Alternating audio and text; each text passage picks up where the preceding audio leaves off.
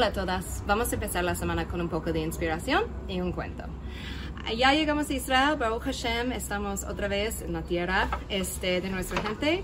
Y ayer, como es nuestra costumbre, mi marido y yo salimos para nuestra cita de los jueves para cenar. Llegando al restaurante, este, nos sentamos y vimos que un grupo de chicas enorme de una de las midrashot donde enseña estaban sentados ahí al lado y estaban festejando el cumpleaños de una de las niñas. Entonces, después de nuestra cena, me acerqué con la chica y le di una braja en hebreo que Hashem le manda parnasá y briut y toda la cosa buena. Era una braja larga y cuando acabé la braja, la chica me quedó viendo y me dijo, pues la verdad es que no entendí nada que dijiste, pero amén. Y yo reí y dije, ok, está bien, y le di la misma braja en inglés. Pero saliendo del restaurante me puse a pensar y pensé, wow, qué valiente chica. Wow, imagínate decir a alguien que no entiendes lo que dijeron. Eso es algo increíble, qué valiente. O sea, ¿cuántas veces en la vida nos pasa que no entendemos? O sea, alguien día dice una palabra o un concepto que no entendemos, pero por pena o por arrogancia no podemos decir, pues, pues no entiendo. Y me recordó algo que me pasó a mí hace unos años. Hace unos años, mi marido y yo tuvimos el honor de tener una cita con Rabbi Zrahi. Rabbi Zrahi es un rab muy importante en la es uno de los Gedolim. Este, y nos tuvimos una cita con él para platicar de la vida, tuvimos algunas dudas, estábamos muy recién llegados a Israel.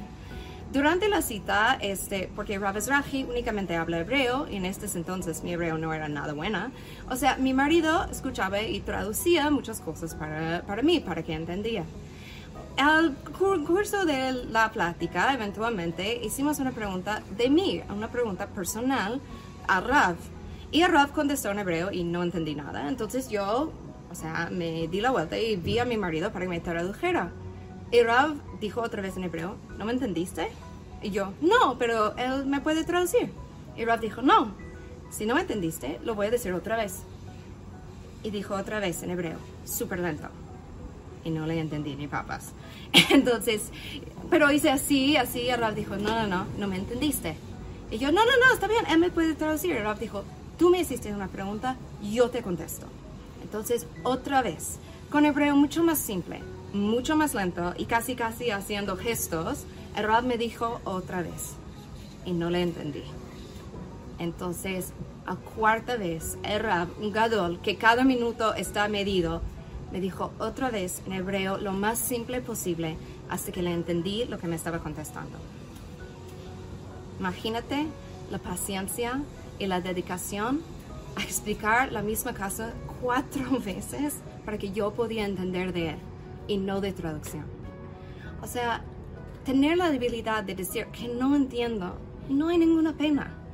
Pero imagínate qué importante es para nosotros entender todo, que un gadol toma todo su tiempo para contestar una vez, otra vez y otra vez. Dice Pirkei Avot que alguien penoso no puede aprender. Entonces, dejamos la pena. Si no entendemos, ya, dile, no entiendo. ¿Me pueden explicar? Y si alguien no entiende a ti, ten paciencia. Y repítelo las veces que necesitan para que entiendan bien. Les bendigo a todos, que tengan una semana llena de inspiración, bendición y Shavuot